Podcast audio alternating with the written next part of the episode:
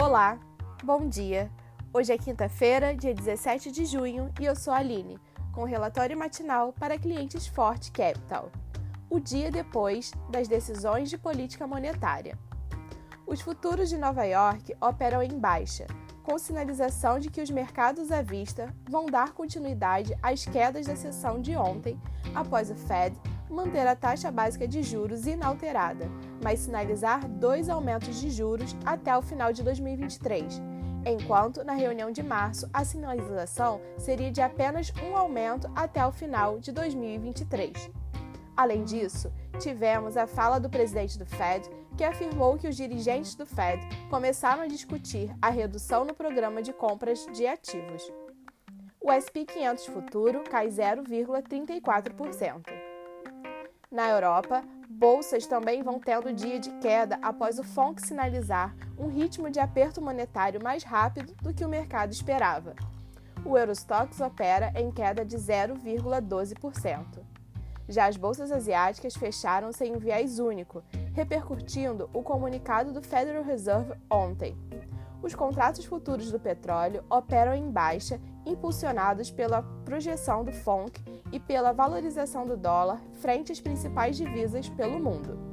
No Brasil, como era amplamente esperado, a taxa básica de juros foi elevada em 0,75%, passando para 4,25% ao ano e com um tom mais duro adotado pelo Copom, que sugeriu uma alta da Selic mais rápida se as expectativas seguirem se deteriorando.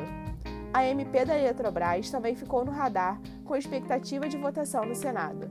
Por fim, ontem, o ministro da Saúde informou que a Pfizer vai antecipar 7 milhões de doses da vacina contra a Covid para o próximo mês, e com isso a entrega agora será de 15 milhões de doses no mês de julho, o que contribui para acelerar a vacinação.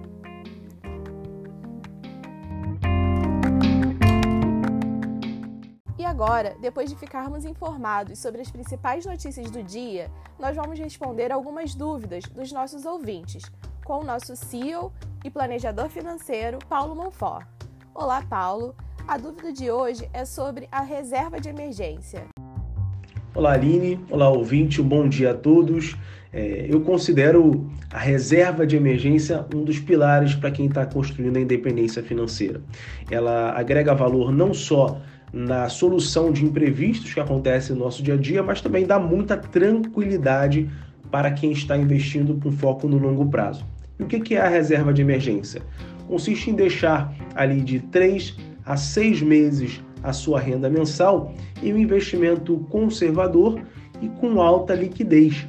Né? Então, se você ganha 10 mil reais uh, de renda, né, você tem que deixar no mínimo 30 mil reais e o ideal é que deixe ali 60 mil reais em um investimento disponível para você usar caso ocorra imprevistos.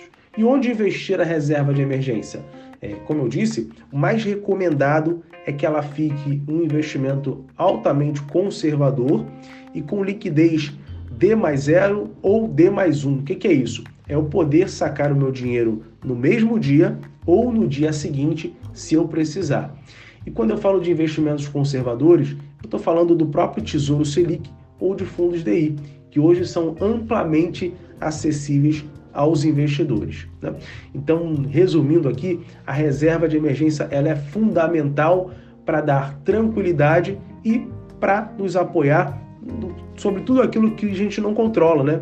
É, os imprevistos da vida eles acontecem todos os dias.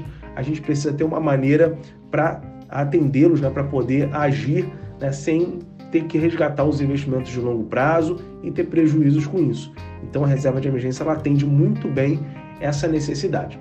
Então é isso, eu fico por aqui. Um forte abraço. É isso, né, Paulo? A reserva de emergência tem um papel muito importante.